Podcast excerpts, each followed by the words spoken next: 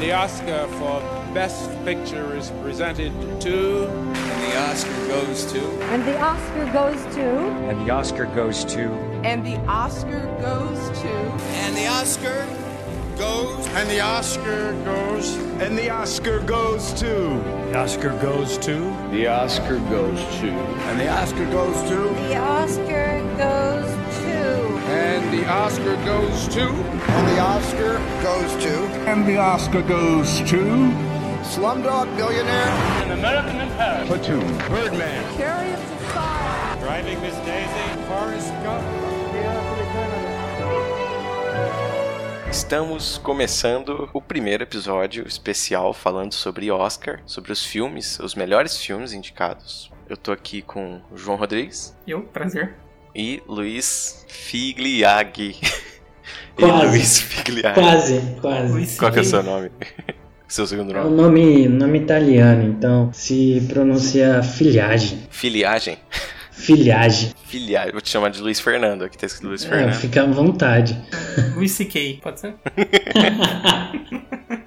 E eu sou William Lopes. E hoje a gente vai discutir a categoria Melhor Filme do Oscar. E a gente decidiu fazer isso por ordem alfabética dos nomes em inglês. Tá todo mundo de fraque, todo mundo de terno, bonito. Sim, hoje é uma noite especial. Falta uma semana ainda, mas já é uma noite especial.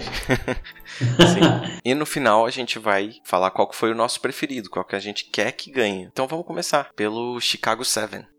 We want to underscore again that we're coming to Chicago peacefully, but whether we're given permits or not, É, esse filme aí foi um do- dos primeiros da corrida. O Aaron Sorkin, que é o diretor, ele trabalhou muito tempo com o David Fincher. É o roteirista, assim, que é parceiro do David Fincher em quase todos os projetos. O Aaron já venceu o Oscar, já, inclusive. Ele venceu pela rede social. Pelo roteiro, né? É, pelo roteiro. E aí chegou a hora dele virar diretor, né? E aí ele pegou esse filme, pegou essa história, que já é um pouco conhecida lá nos Estados Unidos, que é a história desses caras que faziam protesto contra o Vietnã, enfim. Uhum. E aí houve todo aquele problema que a gente vê durante o filme, como se fosse o Ministério Público dos Estados Unidos acusando eles de forma indevida, sem ter provas e nem nada Sim. porque eles fizeram um protesto e acabaram tendo conflito com a polícia, e, enfim. Quem se opunha à guerra do Vietnã naquela época era visto como terrorista dentro dos Estados Unidos. O início do filme, para contextualizar que é um protesto contra o Vietnã e contra o aumento de soldados, né, no Vietnã, que naquela época ele teve um pulo enorme, assim, tinha um tanto pequeno de soldados que foram recrutados e enviados ao Vietnã. E de repente isso mais do que triplicou, né? Sim, E aí houve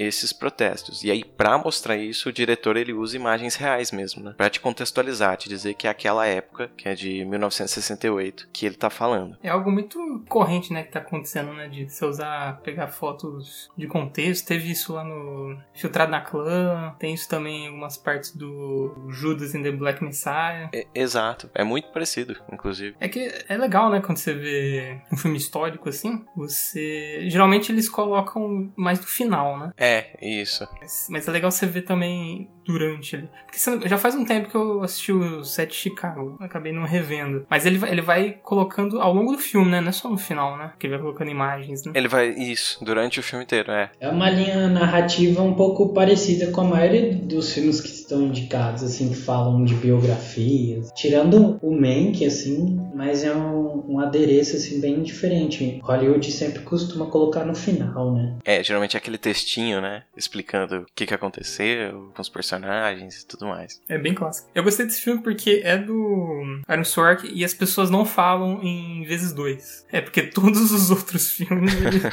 É muito, as pessoas falam, todo mundo é muito inteligente, todo mundo fala muito rápido andando. Porque ele é roteirista, né? Ele dá muita importância pro texto dele. Então fica tudo muito maquinado. Todo mundo é sabe exatamente o que tá falando. Tem uns filmes ruins de Hollywood que são assim também. Só que no set de Chicago funciona um pouco melhor, porque o texto é bom. É que ele é muito. Todo mundo é muito inteligente. Esse é o problema, né?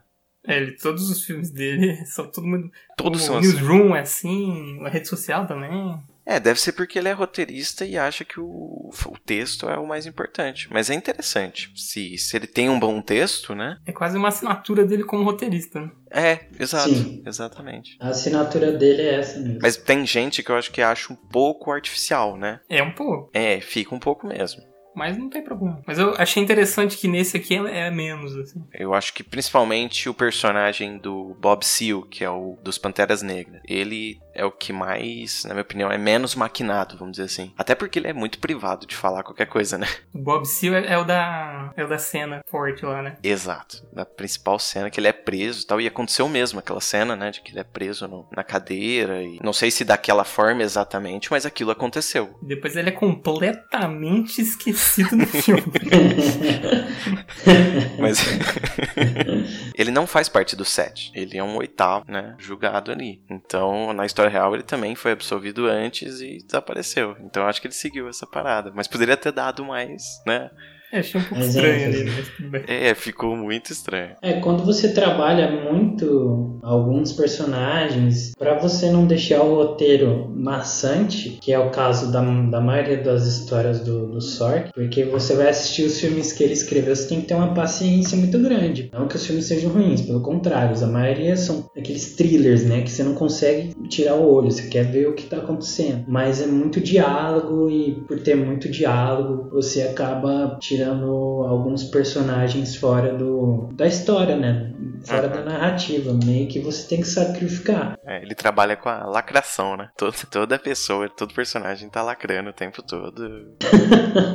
é, os caras eles têm uma habilidade, como vocês falaram, né? Que os personagens dele, dele, né? Parecem que são sempre muito versáteis, são muito habilidosos com o que eles estão falando. Mas isso eu, eu vejo mais por uma questão do roteiro mesmo. Uhum. Que ele entende que os diálogos são a base do, da história. Isso. Você pode pegar mesmo uma rede social, que é o filme mais difícil que ele escreveu, na minha opinião. Cara, você tem que ver umas três, quatro vezes pra você entender ali algumas coisas. Não, mas é isso mostra que é uma característica dele mesmo, é o estilo dele, né? E não é um erro, né? E falando sobre os personagens, qual dos personagens vocês gostaram mais? Gosto do, do Ed Redman, né? Que é o que faz o principal. Eu gosto bastante dele é, como ator também. Acho que em algumas outras ocasiões ele sempre foi muito caricato, sempre pegou personagens. Ele se esforça muito, né?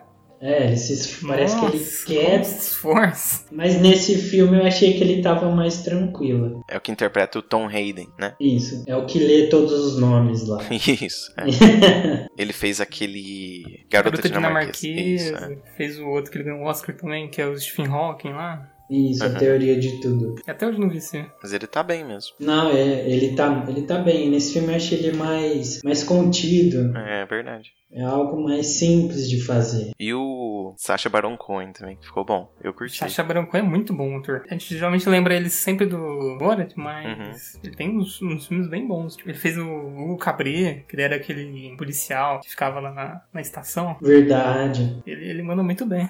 Ele foi, eu acho, indicado. Eu não sei se o cara que interpretou o Tom Hayden foi, foi indicado. Eu acho que o Sacha Baron Cohen foi como o ator coadjuvante, certo? Sim. Mas eu não acho que ganha, não. Acho que foi muito. Não sei. Acho muito curta a participação ali. Não, ele não ganha porque tem o, o rapaz do The Black Messiah. Ah, sim, é exato. perder. Exatamente. É, eu Também acho que é Também acho. muito difícil tirar o Oscar do Daniel Kaluuya. É isso, é. O cara, ele é muito imponente no, no filme todo. Já vamos aproveitar para já falar dele já. É verdade, é o próximo. Então, É o próximo. quer falar mais alguma coisa de Chicago 7? Não, eu, eu gostei muito desse filme. Eu- O final, o final, a gente tem que falar do final. Ah, sim. Vai ter spoiler, tá? Esse episódio aqui. Spoiler. Ah, então- já teve aí uma, uma porrada.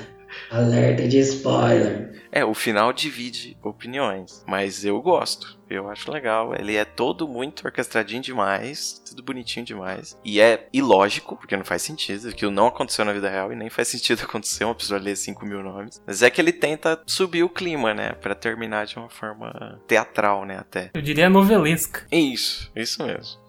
Ele tenta apelar, ele apela, é isso que ele faz. Ele é muito bom, cara. Eu acho que assim, é um filme sobre julgamento, né? Sobre investigação, assim. E esses filmes às vezes costumam ficar meio, meio ruins. Esse aí eu gostei de assistir, apesar de ser longo, eu gostei. E ele não é, apesar de a gente ver que o juiz ele tá completamente contra os acusados, né? Ele, ele quer Sérgio dar uma Moro. sen... Isso.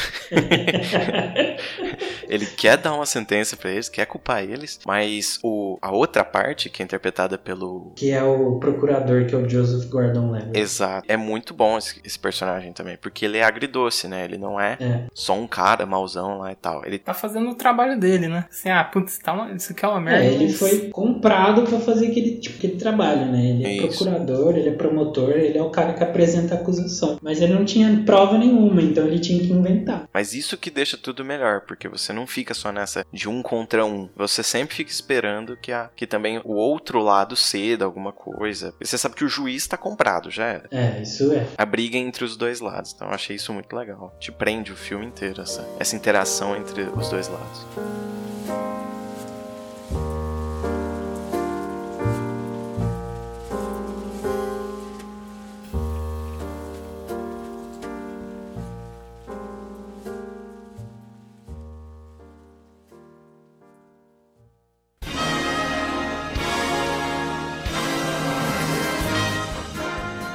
Criado em 1927, o Oscar em inglês The Academy Awards ou The Oscars é a premiação de cinema mais antiga que está em vigor e também a mais famosa premiação de cinema que existe no mundo. A ideia para o evento foi dada por Louis B. Mayer, um dos chefes da Metro Goldwyn Mayer, empresa norte-americana de produção e distribuição de filmes e programas televisivos. A primeira edição ocorreu em 1929 em Los Angeles e contou com a presença de 270 pessoas que pagaram 5 dólares cada para poder assistir à cerimônia que premiou as melhores produções de 1927 e 1928.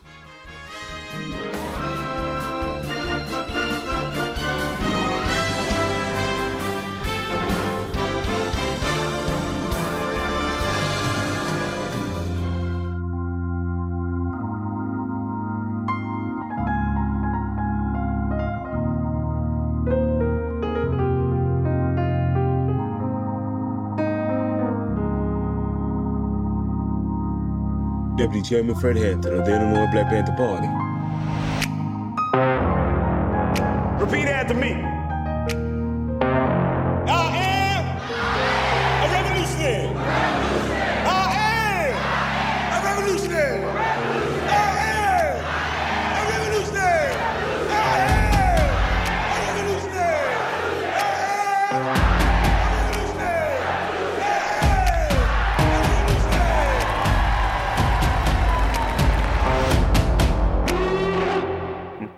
Vamos pro Judas and Black Messiah. Filmaço, hein? Como é que ficou aqui? Judas e o Messias Negro. Praticamente no mesmo ano, né? Se eu não me engano, um é de 68, 69 e o outro é de 69. E o personagem principal, que é do Daniel Kaluuya, é o Fred Hampton, que tá no Chicago 7 também, né? Ele é assassinado no Chicago 7 também. Mostra isso, eu não lembro. Sim, ele é o cara que tá atrás do Bob Seale. Meio que o juiz tenta dizer que ele é o advogado dele, né? O Sr. Hampton está te ajudando, então ele pode ser interpretado como advogado. É aquele cara, aquele cara é o líder dos Black Panthers. É mostrada a morte dele, depois o advogado lá no Chicago, Chicago 7 vai até lá a prisão onde o Bob Seale tá para informar que ele foi morto o Fred Hampton. E aí o Bob Seale dá aquele discurso, blá blá blá. Fred Hampton Universe. Então a história do, do Judas and Black Messiah, desse que é o Fred Hampton, que na época era o líder dos Panteras Negras, e era visto como uma figura incentivadora, né, de revolução, coisa desse tipo, pelo FBI, e do seu parceiro, que era um infiltrado, que é o O'Neill, né? Como que ele chama é mesmo? um rat. Isso, ele é um rat. ele fica todo cagado de medo quando ele descobre o que, que fazem com os caras. Que é um baita personagem, né? Os dois são muito, muito bons. Esse cara, que eu também esqueci o nome dele. Lakeith Stanfield. Lakeith Stanfield. Isso. Esse cara é o que fez o L no Death Note, né? Do, na releitura do Netflix, que é péssimo. O Lakeith e o Daniel Kaluuya tá melhor ator coadjuvante. Quem é o protagonista, então, desse filme? Então... Boa pergunta. É uma boa pergunta, cara. É o Todd do Breaking Bad. Mas isso daí... Mas isso acontece muito no Oscar e nas campanhas pré-Oscar, porque, por exemplo, esse ano meio que já tá definido que quem vai ganhar é o Chadwick Boseman. É verdade. Vai ganhar um Oscar póstumo e tal.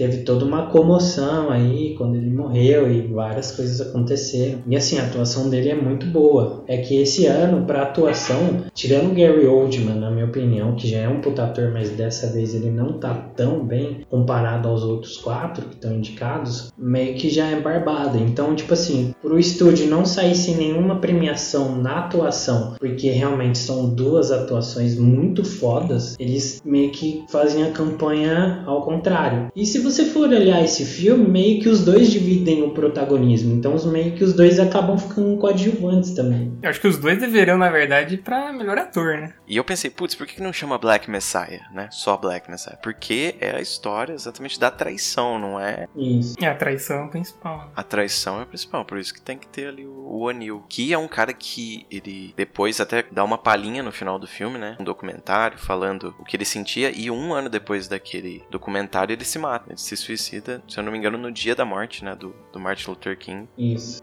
É bem pesado isso. É interessante esse personagem porque ele é um filho da puta, mas em nenhum momento você fala assim, nossa, esse cara é um filho da puta. Tipo, você não concorda, mas você entende. E é muito difícil fazer isso, né? Esse tipo de coisa. Ele trai um movimento que vai, vai ferrar com ele mesmo, né? Exato, é. O ator consegue passar isso muito bem, muito bem. Né? A cena, por exemplo, do. que ele vai dopar, né? Dopar o Daniel, o Fred Hampton. Fred Hampton o Fred Hampton, tipo, ele tremendo ali. O Fred Hampton poderia falar, cara, você tá meio esquisito, acho que eu não vou tomar essa água sua, não. Então, mano, eu fiquei pensando a mesma coisa, velho. O cara lá com uma cara, tipo assim, mano, eu vou te matar, velho. tipo, que isso, mano? Você não percebe, velho? Você é o Não. presidente do Pantera Negra. Tá toda hora alguém querendo fazer alguma coisa com você. Não, nem se minha mãe me desse daquele jeito água, você acha que eu beber ele vai tomar no cu. Sai com essa merda. Sai com essa merda daqui. É muito interessante. Mas eu fiquei com essa dúvida moral até com o próprio cara mesmo, da realidade, né? Do fato dele ter se matado e tudo mais. É, é difícil mesmo a situação. É porque antes de falar que ele se matou, ele aparece, né? Como você disse, ele dando depoimento no documentário, ele fala que não, não me arrependo, É. né, eu fiz parte da história, eu fiz o que eu devia ter feito, enfim. Mas você vê que aquilo, o cara ter se matado depois, lá ficou a vida inteira ele provavelmente remoendo aquilo, né? Pesando na cabeça.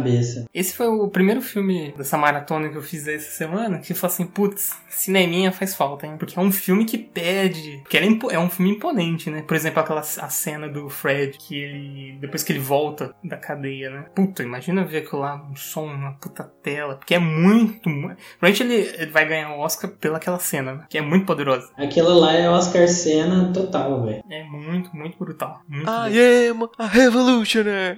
I am a revolutionary. Eu gosto como ele fala revolutionary. Revolutionary. E os olhos dele, porque o ator tem olhos gigantes, né? Sim, E, e, to- e- e- e você vê sangue no olho dele, tipo, literalmente, assim. é verdade, o cara tá maluco, gente. Puta ator. E é- eu nunca tinha visto, pelo que eu me lembro, nenhum filme sobre os Panteras Negras. e tal. Também foi muito interessante.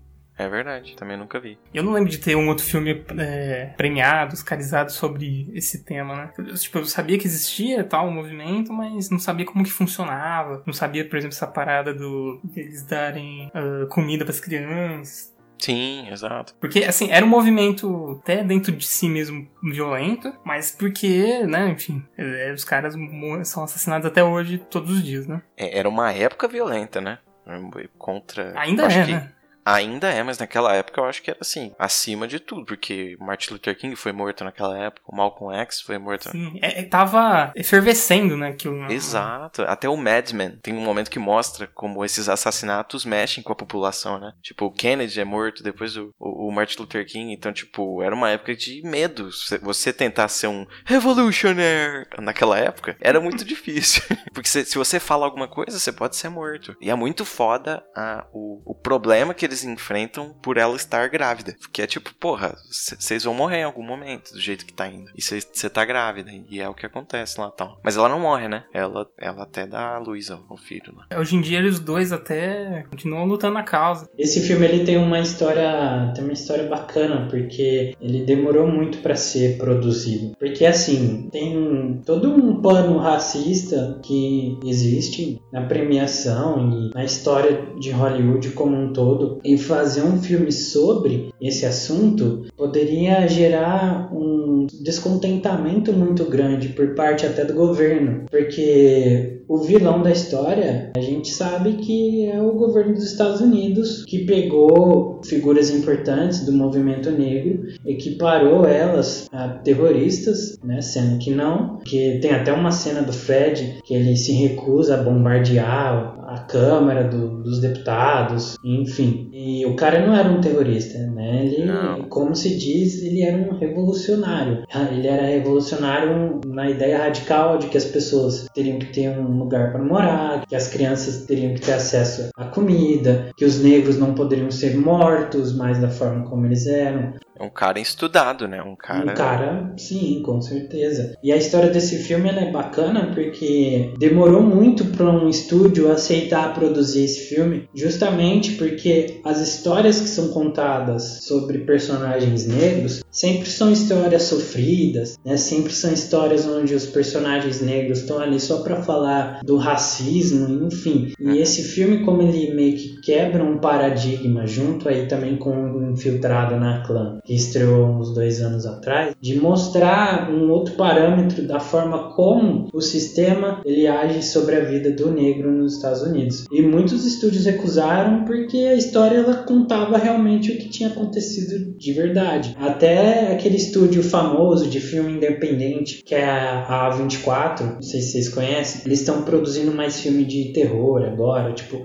a Bruxa, produziram um Farol ano passado. Eles recusaram o projeto. Quem abraçou foi a Warner, junto com mais um outro estúdio independente que eu não vou lembrar o nome. E esse foi o primeiro filme do Shaka King, que é o diretor do filme, que inclusive dirige, é, roteirizou também a história, junto com um amigo dele. Ótimo diretor. E ótima trilha sonora também. Gostei bastante. Ah, e tem dedo do Ryan Coogler, que é o diretor do Pantera Negra. Então, acho que a gente pode finalizar esse, né? Parabéns, Judas, ainda vai pensar. Parabéns.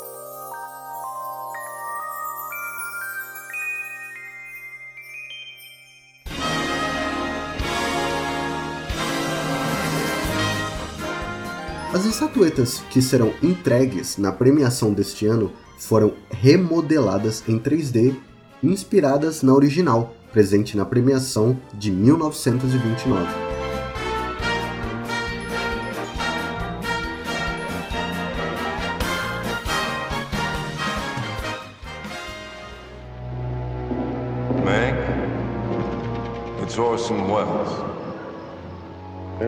It is. I think it's time we talk. What is it the writer says? Tell the story you know.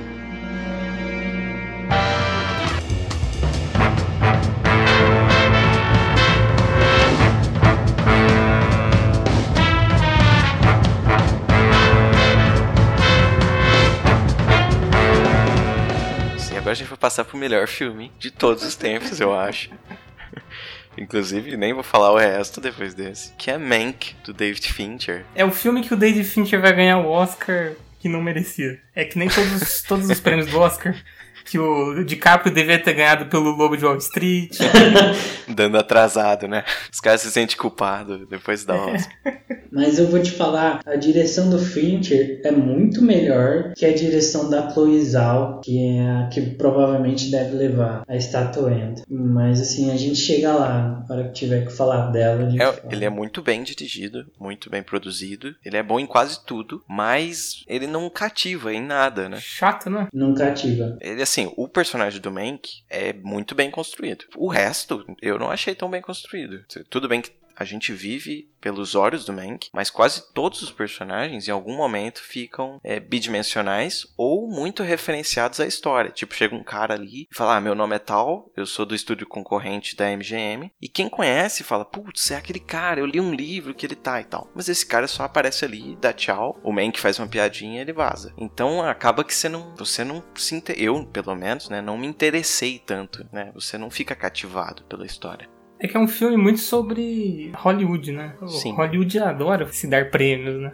Filmes que se autorreferenciam. Não existe indústria mais egocêntrica do que a própria hollywoodiana. Tem toda também a questão da polêmica. O filme é sobre dar créditos, né? Basicamente. É. E, se eu não me engano, esse filme era uma ideia ou foi escrito primeiramente pelo pai do David Fincher. Uhum. E se você olhar nos créditos, ele foi escrito com uma outra pessoa, que eu não me lembro o nome agora. E ele não dá crédito pra essa pessoa que, que também ajudou a escrever. Então, Peraí, então o próprio Mank não deu crédito pros... pro, pra história, pro filme. Caralho. É uma confusão de dar crédito, porque nem banco ia entender isso daí. Se a gente fosse resumir, é um início, eu acho o início e o fim maravilhoso. E aí o início é falando assim, ó, esse cara aqui que é o Mank, ele tá nessa situação. Então agora você vai entender por que, que ele tá nessa situação. E você sabe que ele tem uma ligação com Orson Welles, que é muito mais famoso e tal. E eu achei que ele ia aparecer muito mais Orson Welles. É, então, porque ele é o cara que a gente conhece realmente, não o Mank. Mas aí beleza, agora a gente vai entender por que, que ele tá nessa situação, por que, que tem aquelas garrafinhas no quarto dele, blá blá blá. Esse é o trabalho do David Fincher ali, é tentar te mostrar como o Mank foi construído até chegar o momento em que ele tem que fazer um trabalho por Welles por dinheiro e deixar os próprios créditos, né? Mas que ele mesmo vê que aquilo se tornou uma obra-prima, graças à vida desgraçada que ele tem também em alguns pontos, que é um reflexo muito pessoal dele, e aí ele quer os créditos de novo. Eu achei que para fazer isso não foi tão eficiente. Ele não conseguiu contar essa história de forma tão eficiente a ponto de você entender o porquê que ele quer aqueles créditos, entendeu? Ficou um pouco bagunçado. Mas não sei, falta uma liga ali, né? Comparado aos outros filmes do, do, do Fincher, não. Foi- acho que foi chato. Foi chato assistir esse filme. Isso. Eu tava esperando exato. tanto. É, o Fincher ele leva tanto tempo pra lançar um filme e quando lança, ele lança um desse. Não que o filme seja ruim. E ele, putz, ele só tem filme bom, né, cara? Não, não lembro um filme ruim dele. Porque assim, Mank, o pessoal fala assim, não, Mank é ruim, não sei o quê. Ruim é novela da, da Record. ruim é malhação, né? Tá longe de ser ruim. Ele tem que ganhar alguma coisa. Eu não sei o que, que ele tá concorrendo aí, mas ele tem que ganhar Ele, algumas ele é o coisas. principal sim. indicado. É, assim. filme em preto e branco sempre costuma ter muita força na categoria de fotografia. Mas ele é bonito pra caramba, caralho. Porra, bonito pra caralho. Tudo, cara. O áudio, a, a interpretação daqueles personagens, parece que os caras são daquela época. O áudio até em mono, né? Ah, é bem. Assim, a produção dele é incrível, é um deleite. E pra quem conhece bem a história do cinema, vai se identificar muito mais. Um, um bom exemplo, assim, é se a gente vê um filme de um aplicativo de tecnologia, certo? Em algum momento passa alguém no fundo e fala: Ah, aquele ali é o Gates, é o Bill Gates, é o Steve Jobs. Aí o Steve Jobs vem, cumprimenta e tal. Pra gente, isso é muito legal. Você tá. A gente conhece esses caras. Esse filme existe, é uma rede social, que é do Fincher.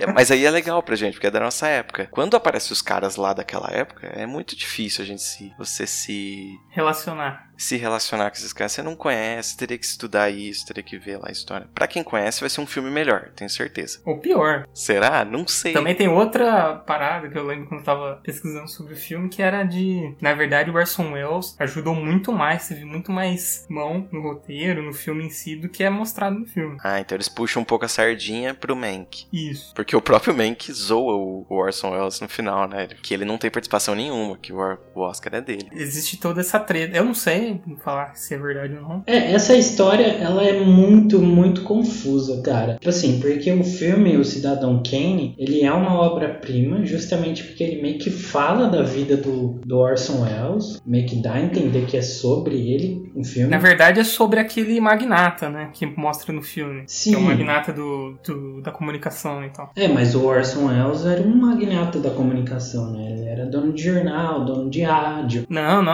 a- é aquele cara que, inclusive, que dá um esporro nele. No final, que ele fica bêbado. O Man que fica O bêbado. velhão, né?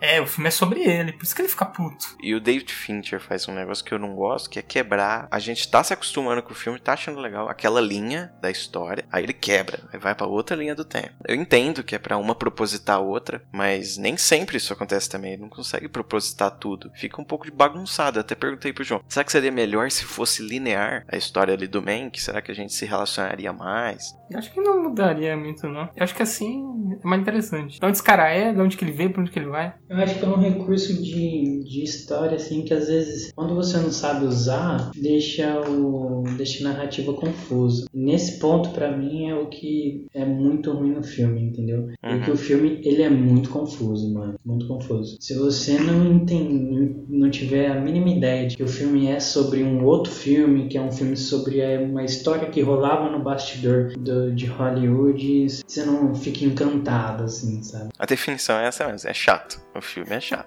É chato. lindo, mas é chato. E vocês acham que o Gary Oldman, ele vai ganhar? Não. Não, porque existe Anthony Hopkins e. Ah, é verdade. Não, não. Não vai ganhar. Não pode. Eu não assisti o outro filme do, do Chadwick Boseman. Vocês assistiram? A Voz Suprema do Blues? O, a voz suprema do blues eu vi. E ele, ele tá bem bom, assim? Não tá bem bom, mano.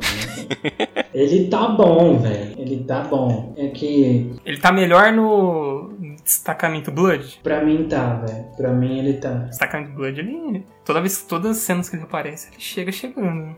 É, pra mim ele tá bem melhor nesse filme do Spike Lee. Tem presença. Mas nesse filme, assim, é um papel de meio que um estudo de personagem. assim. O cara é, é um filme meio poético, é um filme que vem do teatro, história do teatro e tal. É um musical, não, né? Não, não é um musical. Mas assim, é um filme muito apelativo, pra falar a verdade. O personagem dele é um cara que tá em busca do sonho, quer ser é, músico de jazz, ele é negro naquela época.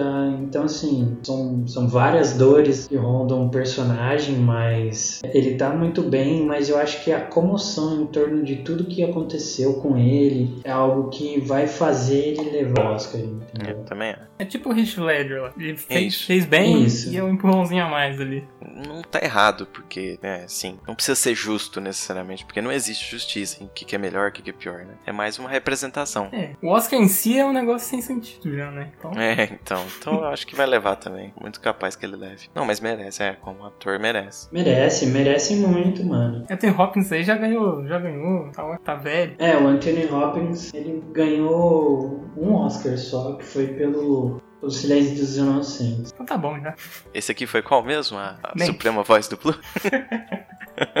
ah, Mank. Mank. Mancada, hein? O... Mancada. Ah, Nossa, nossa, meu Deus, Carlos Alberto traz o contrato pra esse cara.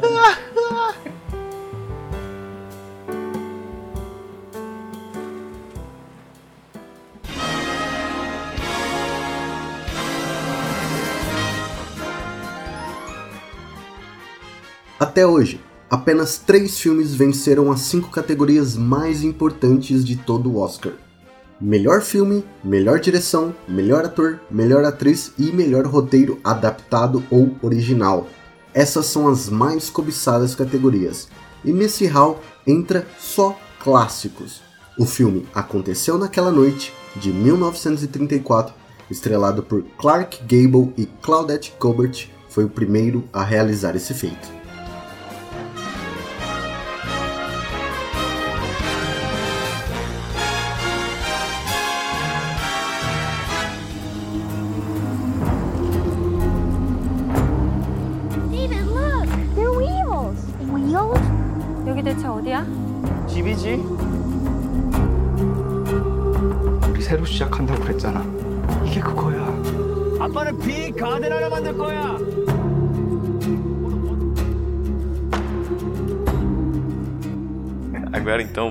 Minari. Filminho legal, hein? Filminho bacana. Eu Gostei. curti. Cara, e é o Glenn. É o Glenn do The Walking Dead. Indicada ao Oscar, que na minha Porra, opinião mano. tá melhor que o Chadwick Boseman. Ah, eu curti demais, cara. Eu nem sabia que era ele. Depois que eu fui me tocar, mas peraí, eu já vi esse cara em algum lugar. E é do The Walking Dead. A história é de uma de uma família Coreano. é, coreana. Eles são imigrantes, né? É, eles saíram faz um tempo da Coreia. E compraram uma terra nos Estados Unidos, né? É tanto que ele ficou um tempão trabalhando na Califórnia. Ele ficou 10 anos, né? Ele fala, eu fiquei 10 anos juntando dinheiro, trabalhando vendo cu de, de, de pinto.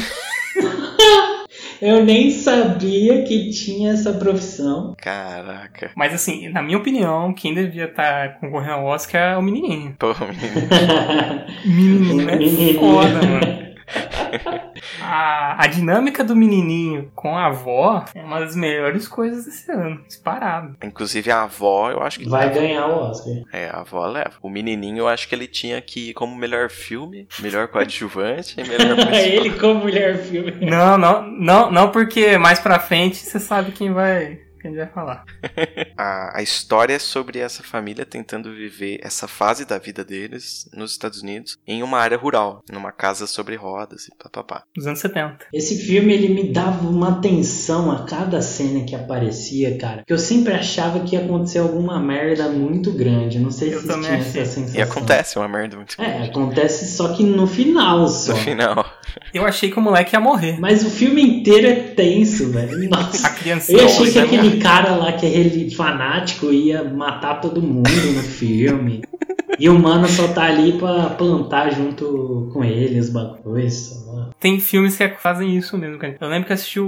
Vocês já assistiram o Projeto Califórnia? Não. Não. Como é que é? Fica aí a dica aí, tem na Amazon. Um dos últimos anos, meus filmes favoritos. Nos Estados Unidos tem esses chamados projects, que é tipo um, uns apartamentozinhos que a galera que é muito pobre vai morar lá, que é tipo hotel. Aí eles ficam por alguns, algumas semanas, aí eles têm que ficar fora um dia pra não caracterizar como moradia, né? Porque dá alguns problemas e tal. Então eles ficam morando nesses hotéis. O filme tem até o aquele cara que é muito feio, que fez o Duende Verde, William Defoe. Ah, William Dafoe. William Dafoe. William Dafoe.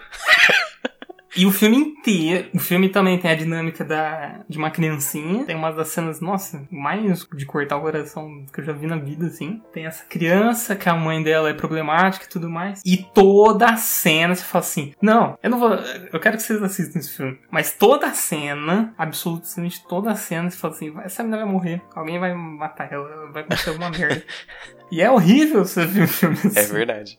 Mas, é, mas isso é bom, porque isso quer dizer que você tá muito apegado aos personagens. Porque os personagens são bons, mano. Você comprou eles, cara. Você comprou total eles. Comprou total. Porque a dinâmica, os dois núcleos ali, do pai e da mãe e da- das crianças com a avó, é perfeito, assim. É muito bem escrito. O que eu mais sinto não é nem o celeiro pegando fogo, apesar que ser trágico também, é a avó tendo derrame, porque ela muda, né, dali pra depois do derrame, então, tipo, a dinâmica muda também, né? Total. Você sente que você perdeu ela, de certa forma também. Porque ela era bonachona, né? Ficava xingando. Isso. sabe? Ela é muito engraçada. E aí, cara, é muito triste essa cena. Nossa, demais. E é um baita filme. E bonito também, acho. Outro filme coreano, né, com representação no... Ele é, o diretor é americano, né, mas o filme basicamente... É falado em coreano, né? Então, É isso. 80% do filme. Ele é tipo um quem quer ser um milionário. Quem quer ser um milionário é americano também? Ele é dirigido por um americano, Olha só, não sabia. falado em indiano, né?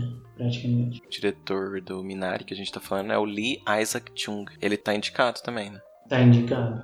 Dos melhores filmes, assim, do que, os mais, do que eu mais gostei, eu achei ele o mais quadradinho, assim, mas ele é muito. as arestas muito bem aparadas, assim, sabe? E é muito bonito também, um filme muito bonito. E esse Minari tem uma, alguma simbologia, alguma coisa? Aquela planta lá que chama Minari? Será que tem? Provavelmente, né? Você vê que ela- depois que ela que a avó de, a avó chega, né, da Coreia, meio que as coisas elas tomam um, um- um rumo mais Começa a florescer é, começa a florescer a história, a história começa a ter um caminho diferente. e nasce em qualquer lugar também, né? É, No meio da diversidade. Pode ser isso mesmo, legal. Ou talvez o cara vai virar um plantador de minário. Eu pensei isso, mano. Eu falei, o cara vai abandonar tudo e tem um puta comércio, uma puta mercado de Minari. eu também achei que ia ser isso. Mas seria muito estranho, eu acho. Não, não sei.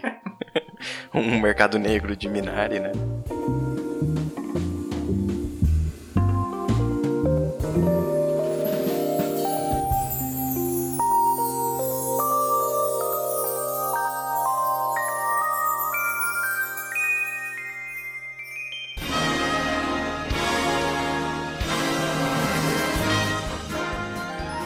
Pela primeira vez na história do Oscar, duas mulheres concorrerão à estatueta de melhor direção, sendo Chloe Zhao e Emerald Fennell.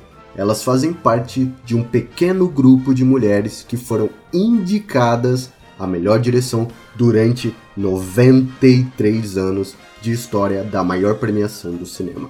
Ao todo, apenas sete diretoras já estiveram na categoria E somente Catherine Bigelow levou a estatueta com o filme Guerra ao Terror.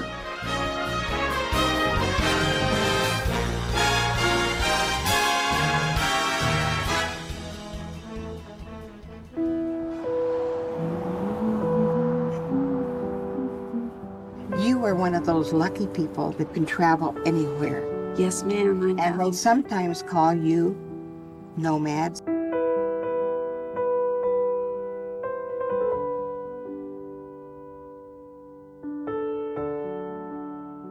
Passar pro próximo, que é o Nomadland. Filmaço, hein? Que é da. Coisal. Eu definiria ele como bastante reflexivo e contemplativo. É um filme que você tá. Você tem que estar preparado para assistir. Ele também não é redondinho, que nem o João falou aí, igual o Minari. Eu acho ele redondinho. Não, não Porque tem. ele não é um filme de uma É uma vida. complexa. Ele é a vida. Não, ele não é redondinho. Ele não tem nem os três atos, né? Ele é. Ah, não, mas eu, quando eu falo redondinho, quando você fala redondinho, é um filme perfeito, assim. Ah, tá. Sim, ele é perfeito do jeito dele. O que, que é redondinho pra você? Não, os três atos. É porque ele é um estudo de personagem, né? Você acompanha ela ali, Isso, isso mesmo. a personagem. É, é isso mesmo. E ele é o favorito aí. Eu acho que ele merece, merece. Ele entra no. Depois eu vou falar no final, acho que ele, entra- ele tá no meu grupinho de filmes que, ó, que se ganhar, legal, merece, sabe? Porque ele, ele é um filme que ele entra naquela categoria de filmes que, que são muito, rea, muito realista, todo mundo ali parece que é de verdade. Então, eu ia falar. Mas você sabe que é de verdade. Mas é isso, eles meio que são de verdade. Depois eu descobri. Mas, É, então, Eu mas também pensei isso, cara. Eu falei, cara, tá, tá muito real essa porra. todos os atores também parecem de verdade. Exato, mas isso é verdade. A, a principal, né? Nossa, ela. Tá demais, velho. Ela tem que ganhar. Essa, essa atriz é foda. Ela vocês assistiram aquele filme. é, ela até ganhou o Oscar por ele, o Três Atos para um Crime. Sim, maravilhoso. Ela é maravilhosa. Ela é muito Eu, sensacional. eu fico dividido por causa da, da avó coreana, do Minari, que eu acho que ela deveria ganhar também. Mas ela não é protagonista? O que, que virou esse Oscar? Que todo mundo é coadjuvante. Mas ela tá, ela tá indicada como coadjuvante, a avó de Minari. Ela é coadjuvante. Ah, então beleza. Então dá pras duas ganhar, né? Cada uma na sua categoria. Dá pra ganhar. Ah, que bom. É isso que eu queria. Mas eu- esse filme, mano, na minha opinião, assim, é um filme que não. Por ter é, essa construção como se fosse um documentário, né? É um documentário, mas ao mesmo tempo é um filme. Eu achei ela muito, muito diferente. Nu- Nunca tinha visto algo como esse filme. E meio que deu, uma, me deu um certo incômodo isso. Foi o que eu disse, ele não é clássico. Ele não, não tem uma estrutura linear. É algo muito diferente, assim, é muito autoral esse filme. Pelo fato dele ser muito contemplativo, ele tem umas demoras assim, pra mim não fazem sentido determinadas cenas. Eu não gostei muito desse filme, eu não acho que ele devia vencer. Mas eu entendo o que, que a diretora estava me tentando me contar. Eu entendi que é mais um filme que fala sobre a quebra da, da ideia de que ah, o American Way Life, né, que é aquele modo de vida americano não funciona, mas que tipo assim, já é mais um filme que conta mais uma vez essa história. Dessa vez eu não curti muito. Não acho que mereça vencer como melhor filme. Apesar de ser o queridinho e é ele que vai levar, né? Eu, eu gostei. O, o Luiz não entendeu o filme, né? Tem que assistir aqueles vídeos, né? Nomadland explicado. Explicando o final de Nomadland. Final explicado. Nossa, uma vez, que filme que eu vi que era o final explicado. Era um filme, eu esqueci, mas era um, um final super normal, sabe? não, não- dependia nada. Tinha um vídeo lá explicando o final. Explicando o final. É, era TikToker, né? Mas eu gostei justamente por, por ele não ser quadradinho ali. Porque é um, são duas horas que você vai mergulhar dentro da cabeça da, da protagonista. E é um filme que eu acho que também é interessante porque eu comecei o filme falando assim, putz, é, essa galera aí que mora em estrelas aí, que. nômades, né? Basicamente. Uhum. Que vida desgraçada, né, mano? Tipo, esse pessoal tá quebrado, horroroso. E, e ao longo do filme você vai, vai entendendo que também tem a questão de, de falta falta de oportunidade e tudo mais, né? Pela própria protagonista ser meio que deixou a vida meio que dela para viver com. Porque é muito complexo, então é muito. Não é preto ou branco, É, é. né? São muitas, muitas, muitas camadas. Então você vê, entende que tem pessoas que escolheram aquilo, que, putz, aquilo é importante para elas. Não é só porque a galera que tá tudo quebrado, mas ao mesmo tempo você vê que, putz, é uma vida fodida. Ela tem que ficar toda hora trocando de emprego, passando frio. Mas também é é algo dela, né? Quando, você, quando ela vai conversar com a irmã, a irmã fala pra ela, putz, você, você sempre foi diferente de todo mundo. Você, na primeira, primeira oportunidade você já vazou daqui. Então é algo intrínseco dela, né? Uhum. Então, acho que tudo isso que você vai, vai construindo, eu achei muito, muito interessante. Isso é interessante mesmo. O- E é muito claro nesse diálogo da irmã que a irmã, em vez de vir com esses diálogos pré-prontos, né? De falar assim, ah, você tá fugindo, né? É isso que você quer, você quer fugir de todo mundo, você quer. Você não tá tendo uma vida legal sendo uma nômade. Ela vem e fala assim, não, não, a questão é que eu sinto sua falta. É isso, né? Então, tipo, isso é muito da hora. A irmã é o personagem mais sincero quanto ao fato dela não ficar parada em um lugar, que é que as pessoas sentem falta dela. Pronto. O resto, o filme não julga isso no sentido de que ela tá fugindo de alguma coisa, de que ela tá fugindo dos problemas dela. O filme ele mostra uma vida bem normal até, né? Você É. não se sente mal por elas. Tem problemas, lógico, mas é bem normal Quem a vida. tem? Você vê que é uma pessoa que não aceita ajuda. É, O que a sensação que eu tive foi isso, que ela passou por um- uma dificuldade, perdeu o marido, ali perdeu o emprego ou a empresa. Perdeu a casa, né? O CEP sumiu. A cidade meio que virou uma cidade fantasma onde ela morava por causa que as empresas começaram a fechar em aquele lugar e ela tinha como escolher o que ela poderia viver, né? Muito porque as pessoas querem ajudar ela, as pessoas gostam dela. Só que é uma pessoa que meio que já acertou que a vida dela não é que não deu certo, mas que não vai mudar daquilo, entendeu? Uhum. Você entender como ela se sente se tornando aos poucos um nômade, né? Isso. Porque outras pessoas se tornaram nômade porque elas quiseram, não porque a empresa fechou e tudo mais. Então você vai vendo esses dois lados, né? Ela, ela não precisa se sentir culpada também por ser nômade. Tem um lado legal de ser nômade, né? De ser um lado bom. Aquela personagem que é a que tem câncer, né? Que vai pro Alasca mais. Eu acho que ela é o mais alto astral nesse sentido, sabe? Ela tem um sonho, ela vai reviver aquele sonho. Então você sente que, putz, é legal isso, é interessante. E aí tem um lado ruim, que é se o carro quebrar, você tá fudido também, você não pode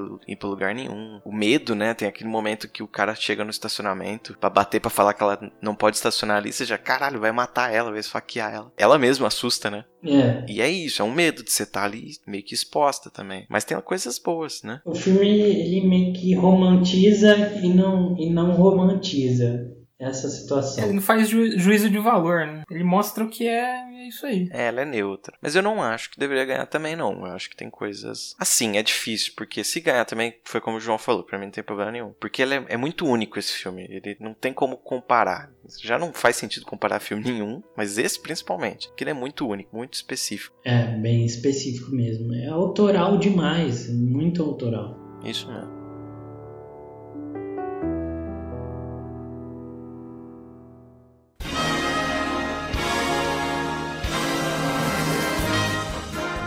A atriz que mais venceu a premiação é Catherine Hepburn. Sim, a irmã de Audrey Hepburn, a lenda do cinema clássico. Catherine levou quatro estatuetas e já foi indicada 12 vezes para a categoria. Seu primeiro douradinho veio em 1934 pelo filme Manhã de Glória. Quase 15 anos depois, Catherine vencia sua quarta e última vez por sua atuação em Num Lago Dourado, filme que estrelou junto de Henry Fonda.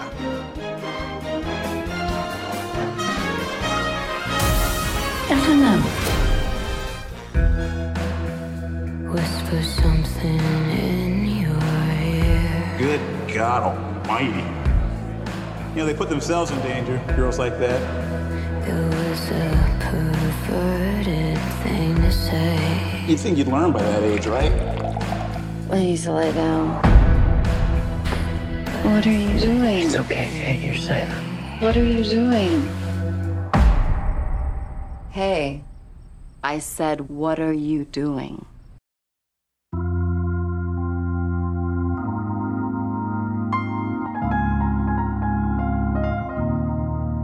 Agora vamos pra. Vamos falar dele? Vamos falar dele. O quê? Chegou a hora. Chegou a hora de falar dele. Dele? Aquele. Aquele. O nosso. O seu. O meu. O Luiz não tá nem ligado que eu tô Que falando. isso? Boo Burnham, The Movie. Melhor ator, melhor coadjuvante, melhor Bo Burnham. Promising Young Woman. Promising Young Woman. É 30 Reasons Why, dirigido pelo Tarantino. Não, não, isso aí é Doce Vingança. Nossa, esse título brasileiro, Bela Vingança, É bem ruim, né? Nossa, e é um spoiler, né? Porque toda a parada é a gente descobrir que ela tá se vingando. Mas se você fala que ela já tá se vingando, fudeu. Ah, mas isso daí, se for parar pra ver, o seu episódio de Dragon Ball Z antigamente, dava spoiler toda hora. Goku morre!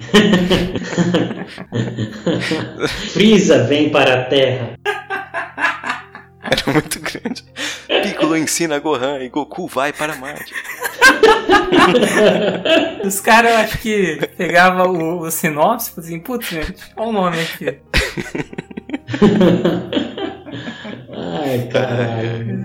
É verdade, não era grande mesmo, não lembrava disso. Mano, mas esse filme foi um dos primeiros assim que eu assisti. Eu fiquei bem impressionado. E aí chega no final, acontece aquilo, eu quis jogar meu computador no chão. A vontade que eu tinha é essa. Mas aí eu até cheguei a conversar com um amigo meu e ele, ele falou: "É, Você esperava mesmo que fosse ser diferente daquilo? Porque na vida real ia acontecer aquilo mesmo. Ah, não, esse final eu gostei. Tô falando o final, celularzinho, mensaginha.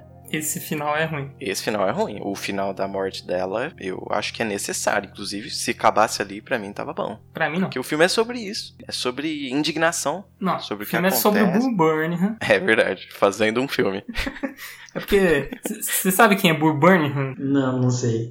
Então, pode. Desconecta o Luiz aí, rapidão. Ô, louco. Não, zoeira, zoeira. A gente tem que trazer você pra esse, pra esse lado. É. O Burnham é, o- é o autor, a pessoa que performa a obra de entretenimento mais importante e, e bela dos últimos 10 anos. 10, 20, vamos. 30, 35? 30, eu aceito 35. Que é o. Você procurar no, no. Tem na Netflix até hoje. Que é Make Rap. O Make Rap é o stand-up do Bo Burnham. E o Bo Burnham é o que faz o Ryan, que se torna namorado da, da personagem principal. Que é bem engraçado. Quando eu fui ver o filme, eu só tinha visto o trailer, porque eu vi que era do Boo Burnham. Eu falei, eu. E aí eu falei assim, ah, ok, ela mata a galera. Primeiro eu comecei a ver o filme e falei, putz, esquisito esse filme tá nos melhores filmes, né, indicado. Eu ainda acho eles um pouco estranho tá lá, mas tudo bem. Ele destoa, né, não sei. Tipo, você pega o, o Judas e o Black, Black Messiah, o Minar... Diria que até Mank tem mais chance, assim, do que esse. Não, claro. O Mank cheira Oscar, né? O Judas, o É. Judas and the Black Messiah também. Esse aí não, é estranho. Esse não, é verdade. Mas ele começou e falou assim, putz, vai ser um filme de, de vingança. A mulher vai ser uma serial killer. Exato, também pensei isso. Vai ser tipo um monstro. Aí não é. Não Aí- é. Não é. Aí vira um filme, vira um drama. Aí eu, ah, ok, é um drama. Aí vira uma comédia romântica. Isso. Aí eu, what? Aí eu falei, pra onde tá indo esse filme? E isso eu gostei bastante. Eu só não gosto do. Porque, aí ele realmente, ele, ele fica acho que pulando entre um drama e uma comédia romântica. Isso eu gosto muito, mas eu não gosto. Eu acho que essas mudanças de gênero, de, de estilo, são meio bruscas. Por exemplo, o ano passado, com o Parasita, ele, ele, ele subverte totalmente o filme, e, mas ele faz isso de um jeito, acho que muito mais sutil e mais suave. Na questão de. Tipo, é uma virada brusca ali, mas se encaixa melhor. Esse eu acho que ele não se encaixa tanto. Porém, eu acho muito legal a ideia de você pegar um, de ter uma comédia romântica no Oscar. Esse filme ele tá indicado a melhor filme justamente por essa ideia de do passeio de gêneros, né? Que os caras vão fazendo várias coisas, vão contando a história de, várias, de vários formatos. Mas eu acho que a história chega a ser tão atual que, na minha opinião, é- faz sentido ele estar ali, sabe? O tema é importante. E, inclusive, por isso que eu acho que ela não. Uma das melhores cenas do, do, do Oscar, assim, dos filmes do Oscar, que é quando ela, ela morre. Você fala assim: Uhum. Quando começa, eu falo assim, ah, você não espera que ela vai morrer muito, né? Não tava passando na minha cabeça. Mas aí na hora que com- ele começa a matar ela e a diretora, do jeito que ela filma aquilo, me incomoda demais. Assim. Ela não corta, a cena dura, sei lá, dois minutos. Você fica aflito, né? E eu achei que ia terminar ali, mas eu acho que ia ser muito ruim ela terminar ali né, pela mensagem que ela quer passar, né? Putz, você só, você só vê isso, por exemplo, na TV, em dados, só a mulher se fudendo, se fudendo. Putz, caralho, tem que chegar uma hora e subverter isso. Ela consegue. O que eu não gosto é o jeito que faz isso, porque fica muito artificial o jeito, que, sabe? Mandando mensagenzinha, ele recebendo mensagem e ninguém sabe chorar. Duas coisas que me incomodaram ainda mais é a cena do primeiro encontro, que tem muito gelo na coca dos dois. Só tem gelo. Se você- quando você for assistir, você não está ouvindo esse episódio, você não assistiu o filme, quando você for assistir o filme, presta atenção, que é muito gelo. Outra dica, quando você for no McDonald's, peça coca sem gelo. Isso. Você ganha mais coca, a coca já vem gelada, gente. E ninguém sabe chorar, mas essa parada ninguém sabe chorar talvez seja proposital. Porque parece umas crianças os caras, assim. O, o que eu gosto nesse filme é que nenhum homem é violento o suficiente pra ser comparado a um selvagem, um ladrão, uma coisa assim. Porque o que ela quer falar é de homens reais. Isso. Homens como a gente. Então, se algum homem daquele dá um supapo nela, o que é muito previsível naquela situação, que ela sai peitando todo mundo, mas se alguém faz isso, quebra toda essa magia de, da crítica. De falar assim, ó, esses homens são homens como você, né? Você é homem que está assistindo. Homens reais, homens palpáveis. E mostra uns homens é, colinhos voadores aqui, desconstruídos, né? Tipo, cara assim, não, porque o cara tenta ser mó legal, sabe? Sim. O McLovin lá. Oscar McLovin. Tem frases que é muito comum, assim, você- você já ouviu, você já falou até algumas das frases. Sim. Você se identifica, então ela, ela faz isso muito bem. Agora, se ela faz um cara que, sei lá, quando ela tá dando uma pé de cabrada ali no, no carro do cara, se você faz ele saindo, espancando ela, mas você, você vai pra um lado mais de assassino, de descontrolada. Aí os próprios homens não vão entender a crítica. Vai falar, não, esse não sou eu. Sim. Sacou? Tipo, esse cara é um descontrolado qualquer. Eu sou controlado. E não é sobre isso. É sobre os controlados a crítica também, né? É Sim. qualquer homem, na verdade. É, mas é, uma, é algo direto pra nós mesmo. Isso. Porque a ideia que o filme tenta mostrar, que foi o que vocês falaram de, de colocar homens reais, é que passa mais, mais medo ainda, né? Porque as mulheres nunca vão saber com quem elas estão se relacionando. Exato. Há uma infantilização do homem adulto já, porque ah, ele, ah, ele não vai fazer isso. Ah, olha só como que ele é, que gracinha que ele é. Ele é um garoto de 35 anos de idade. tá ligado? Isso. É isso.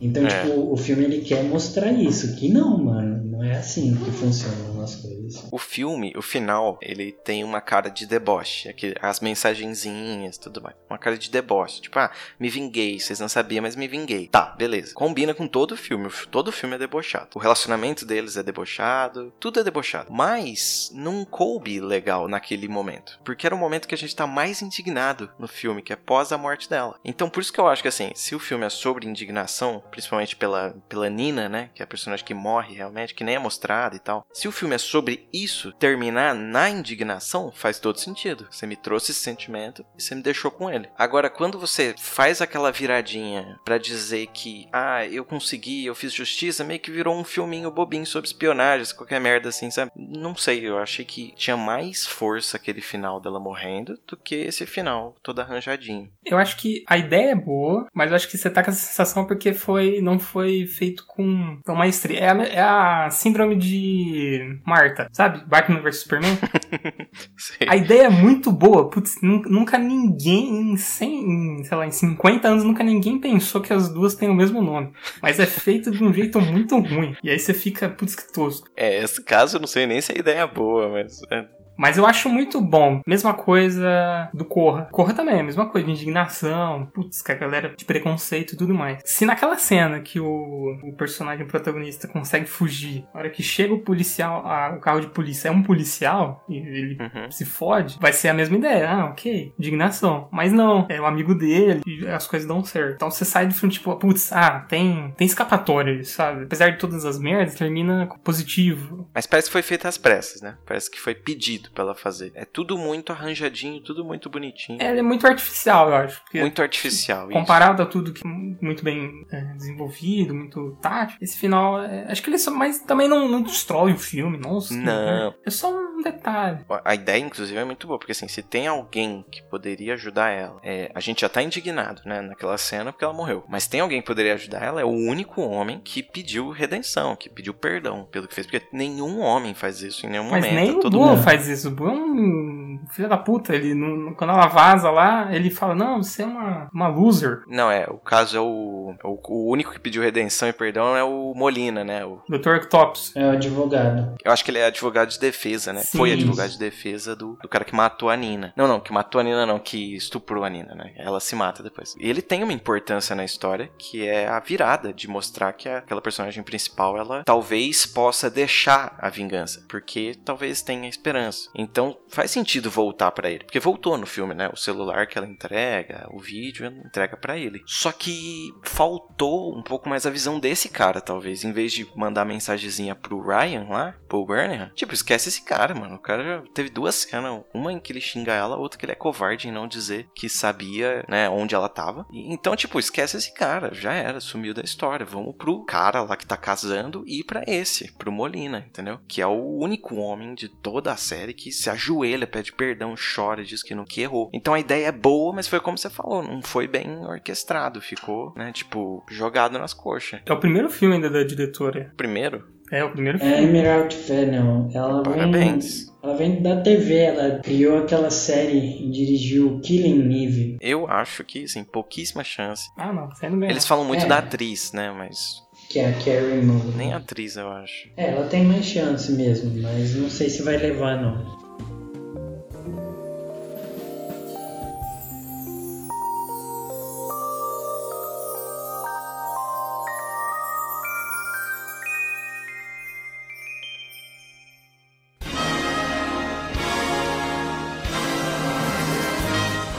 Segundo a academia, todas as 50 novas estatuetas demoraram 3 meses para serem produzidas. Cada troféu da premiação tem cerca de 33,5 centímetros de altura e pesa cerca de 3,8 quilos. Atualmente são feitas de bronze e cobertas de ouro 24 quilates. Considerando o preço do bronze, do revestimento e da mão de obra, a revista Forbes apontou que cada estatueta custa cerca de 900 dólares para ser feita. Lembrando que os vencedores do Oscar não são donos da estatueta. A Academia de Artes e Ciências Cinematográfica dos Estados Unidos apenas empresta os troféus aos ganhadores por tempo indeterminado.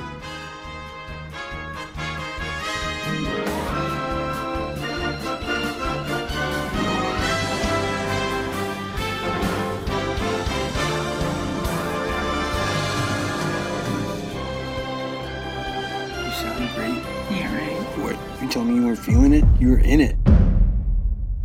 We don't need to, we don't need to put them all out. I know, but we just need to film.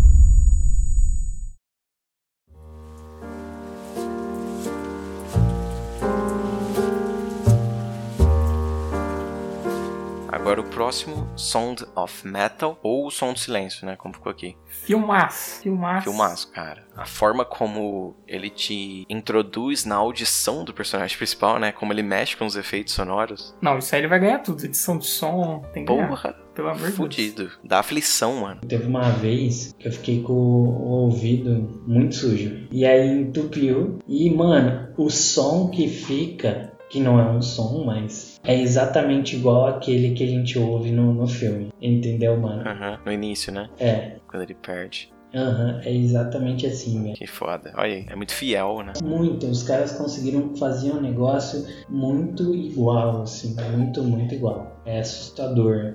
O filme é agoniante, dá agonia você ver o filme. E aquele ator, foda. Passa muito isso, sabe? Ele, você acredita demais nele, que ele tá passando por esse problema. Tá, muita dó, né? Coitado. Se sente muito a, a dor dele. Ele só faz merda, né? Um cara que não aceita, não aceita as coisas que vêm pra ele. Não, ele não faz só merda, né? Porque imagina, acho que você entende quando ele. Que ele larga tudo ali, que ele tava. Ele tinha meio que se encontrado, né? Teoricamente, você você acha que ele se encontrou em ajudar as crianças e tal. É muito triste na hora que ele vai na, na médica e tá ouvindo daquele jeito zoado. Putz, que, que decepção, né? É muito decepcionante. Você, sente junto com o personagem a decepção. Essa é uma das horas que corta o coração. Eu acho que a primeira hora que corta é quando a namorada diz que vai deixar ele pra ir embora. Ele fica sozinho. Aí isso é muito decepcionante também. Ah, mas ali eu entendi por que, que ela foi embora. Ali faz sentido. Mas é decepcionante, né? Mesmo assim. Ah, sim, decepcionante, mas faz sentido, pô. Porque se ele não for. Ela não poderia ficar junto com ele lá. Sim, sim, não, eu entendo, é uma situação complexa, mas é,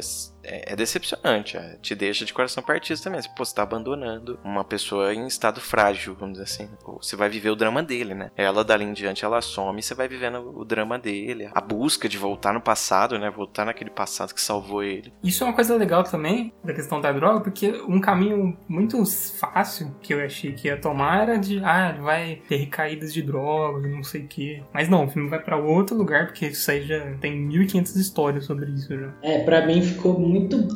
Mano, só dos caras não ter ficado nessa historinha de, de, de droga e o cara é viciado, pra mim já foi ótimo já, porque sai do casual, mano. A gente sabe que o cara é, tem problema, não é essa história que o filme quer contar. É uma história de aceitação, né? E ele consegue aceitar, né, no, no, final. Exato, é sobre aceitação. Por isso que eu gostei do título português, O Som do Silêncio, porque, de certa forma, a, o personagem lá que ajuda ele, ele fala sobre serenidade, né? Você sentiu serenidade em algum momento que você tava aqui? E o final é a serenidade. É o silêncio total, né?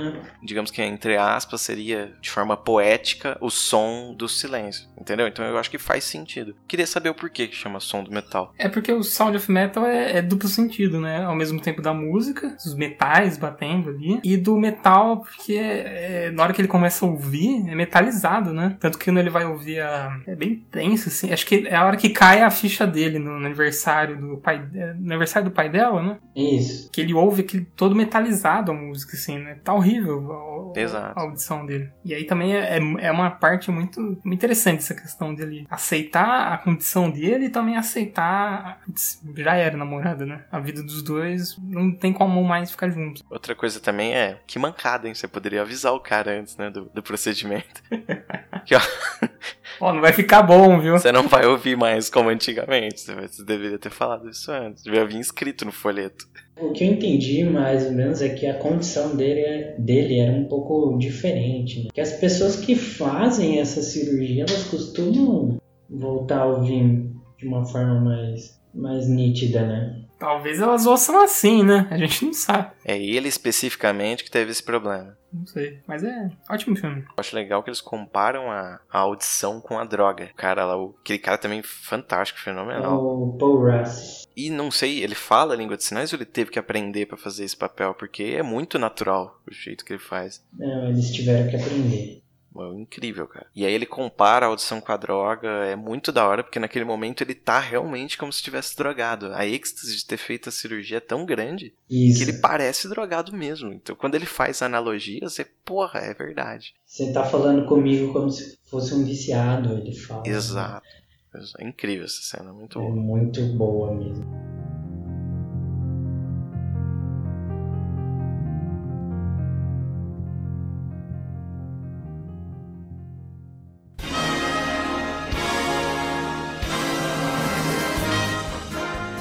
Daniel Day-Lewis, até hoje, foi o único ator que levou para casa três vezes um Oscar na categoria de melhor ator.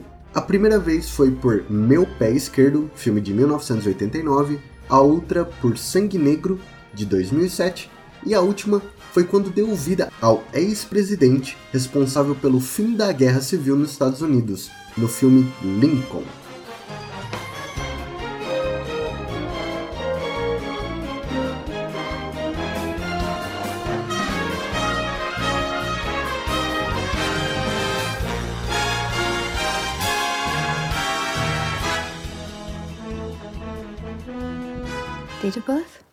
Friday, 31st of December, 1937. You're living with your daughter at the moment? Yes, until she goes to live in Paris. No, Dad, why do you keep going on about Paris? You told me. No, I didn't. I'm sorry, Anne, you told me the other day. Have you forgotten? She's forgotten. Hmm, Paris. They don't even speak English there.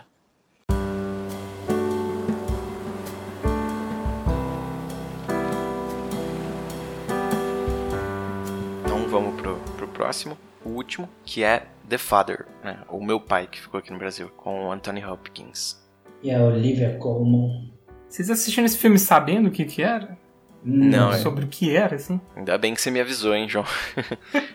você me avisou, ó, não, não pesquisa nada desse aqui não e Só vai. e vai com a cara e o coração. E foi incrível, cara. Incrível. Mano, pra mim é o melhor filme. Eu também acho, eu ia falar É o isso. melhor filme. Espolando aqui o final, melhor filme de longe, assim. O, o Anthony Hopkins, ele tá, tipo.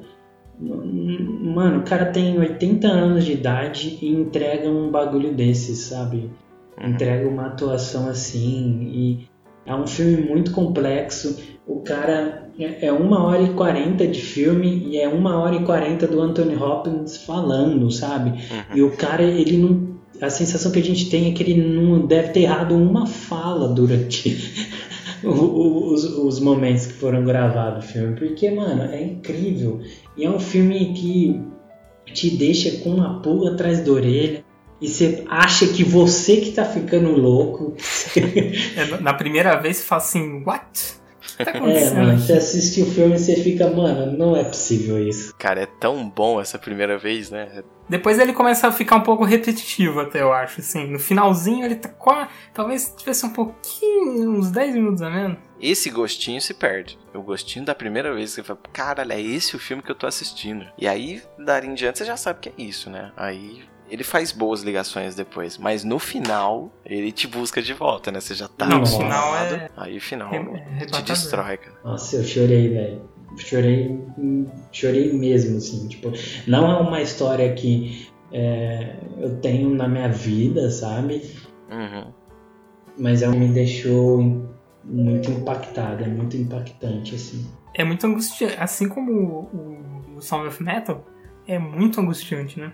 Na hora que ele fala que, no final lá, que ele fala que ele não consegue descansar a cabeça dele. Imagina você viver assim, 24 horas por dia. Confuso, né? Confuso. Você não É. consegue descansar mentalmente. Deve ser horroroso. Aquele texto no final é muito bonito também, né? Tipo, eu tô perdendo todas as minhas folhas, eu tô. Cara, aquilo ali é de destruir. Eu ia ver outro filme depois, que eu tava atrasado já pra assistir. Aí depois desse eu falei, não, cara, não tem nem como. Porque tem que esperar, sentir e depois eu vejo. Porque é muito forte, cara, é muito forte. E é uma parada que, sim, de certa forma, todo mundo meio que vai viver um dia, entendeu? É, não necessariamente assim, mas é, é muito triste porque te mostra como a vida é. Tipo, virou uma criança, né? E de uma maneira pior até, porque as lembranças que a gente tem de criança é muito melhor do que isso. Ah, Ele vira uma criança confusa, sozinha, solitária, que não pode acreditar nem em si mesmo, né? Isso que é muito. Imagina as mensagens que ele passa no WhatsApp.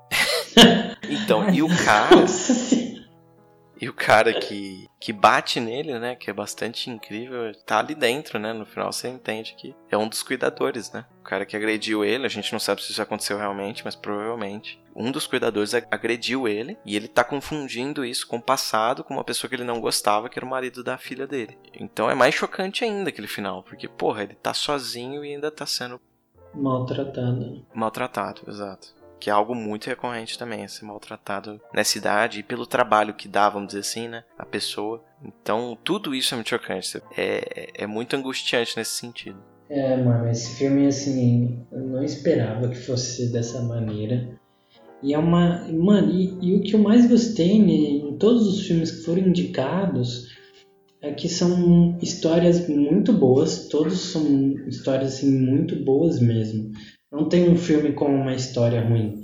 Todos eles são filmes com um- uma ideia da realidade. Não- são filmes que não estão distantes, não são ficcionais, não, não são filmes fora do, do que a gente vive, vive ou já viveu. São, são filmes biográficos, são filmes que contam a história de um movimento, que contam a história de um julgamento, contam a história de um filme, como ele foi feito, conta a história da vida de um diretor, conta a história de pessoas que, que vão de um lado para outro, conta a história, história de mulheres, fala sobre pessoas surdas, pessoas idosas. Mano, são filmes baseados na vida. Não tem um filme que não seja sobre a vida. Só que esse em específico, ele é muito mais real, mano. Muito, muito, muito real. É assim, é, é triste, velho. É um filme triste.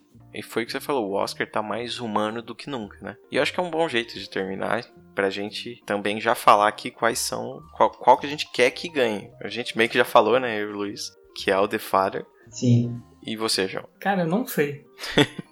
que bom que você já veio preparado.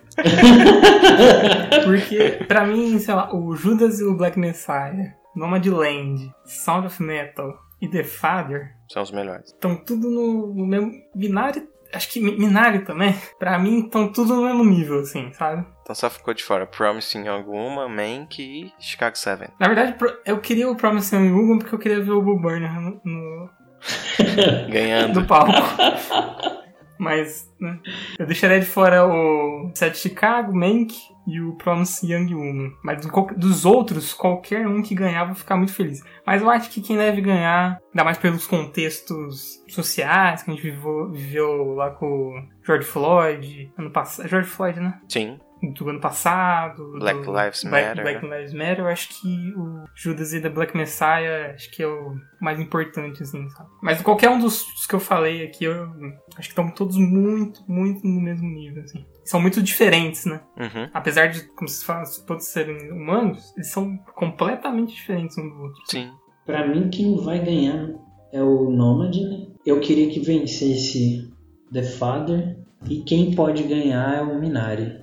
Minari acho difícil, hein? Eu acho até nesse sentido é o que o João falou do, do Judas. Se ele ganhar, é um pouco mais representativo. Sim. Ficaria entre Minari e Judas and the Black Messiah, na minha opinião. Minari eu acho que corre muito por fora. Você acha que não? Que não vai ganhar? Caramba, eu pensei que ele era um Minari? dos mais. Um dos mais favoritos aí. Minari não, acho que tá correndo muito. Não? Acho que tem, quem tá correndo muito forte, assim, é o Judas e o Black Messiah. Talvez o Nomadland tá muito forte também. É. O resto é azarão. Talvez em segundo lugar ali o, Mank. Talvez. Ah, mas se Mank ganhar, puta Nossa, que pariu. O artista já ganhou, né? O, o Crash já ganhou. Pode ser qualquer coisa. Eu acho que a direção pode ir pro, pro David Fincher, no Mank. Pode Isso ser, eu acho que é, ser. é plausível É, pode, mesmo. Pode ser aconteça. Mas pra mim tá muito equilibrado. Nossa. Porque ano passado, tipo assim, todo mundo queria Parasita. Porque Parasita era muito. Era, tava muito na frente. Esse ano, não sei, tá muito, muito equilibrado, assim, sabe? Eu não consigo nem chutar. Tá muito difícil chutar. Mas eu gostaria que o Chadwick Boseman ganhasse e o Judas and the Black Messiah ganhasse na mesma premiação, sabe? Seria muito representativo nesse sentido. Vai ser, vai ser Nomadland e a Coisal. Acho muito difícil tirar agora, nessa altura do campeonato. Mas como tem muitos bons filmes, fica, fica uma pulguinha atrás da orelha. Pode acontecer de ter al- algum filme que roube a cena dos votantes e assuma isso. Ah, ou pode acontecer o contrário, o Nomadland vencer melhor filme e a Chloe Zhao perder em direção e o Fincher vencer, que é o que, É na minha opinião, é o mais assim, tá mais perto da realidade, porque o Oscar ele faz muito isso, mas assim, faz muito mesmo, tipo, dá o filme para pro, pro favorito e a direção pro melhor diretor, porque o David Fincher dirigiu bem esse filme. É uma- tem uma boa direção. Eu também ficaria bem feliz se o, o Thomas Winterberg. Vocês assistiram esse Druck? Ah, sim. Ah, sim, ele tá indicado, né? Em outras categorias. Vocês assistiram? Não, eu não. vi. Filmaço, assim. Eu acho que ele também super. Se ele ganhasse, super. é, seria. Melhor direção também. Melhor direção e melhor filme em estrangeiro, né? É. Acho que o estrangeiro ele leva. Estrangeiro é, provavelmente. É um baita, baita, baita filme. E tem umas. Alguma, uma- principalmente ali o, final, o jeito que as coisas acontecem, é, merece. E vale a pena você assistir. Quem não assistiu, vale muito a pena assistir o, o Druk. Se eu não receber multa, eu vou assistir. Vamos ver até lá.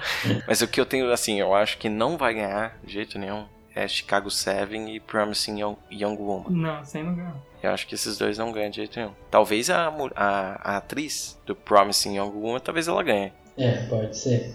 Não, mas a, a, a do Nomadland merece muito mais. Também acho. Nossa, ela some no, no- junto com com a galera ali. Assim, ok, ela, ela, ela existe junto com essa galera. É impressionante. E é isso, certo? Certo. Vamos finalizar a premiação. O senhor João, eu agradeço a participação. E o senhor Luiz, eu também agradeço. A sua premiação tá parecendo, sei lá, aqueles. No banco de praça. De quê? banco de praça. Não, parece aquela, sei lá, no, tá tendo no, no estádio da cidade. Tá tendo, sei lá, um show de, de dança. Uma coisa regional, assim. Um- tipo um show de dança. e aí você agradece o vereador Zequinha, muito obrigado. Um, oferecimento do, dos hambúrgueres é, Luizinho. Luizinho dos hambúrguer, patrocinador oficial. Patrocinador oficial desse episódio é o Luizinho dos Hambúrgueres. Tem uma, pastelaria aqui na cidade chamada Laricão. Vou fazer uma, uma, fazer uma propaganda aí, é nosso patrocinador Laricão. Boa, Laricão, um abraço. É assim que a gente termina. Falou, gente. Um abraço. Bull Burner, o seu Oscar de papel machê vai chegar. seu Oscar de papel machê vai chegar semana que vem. Falou. Assistam um Make Rap. Pelo amor de Deus, assistam o Make Rap.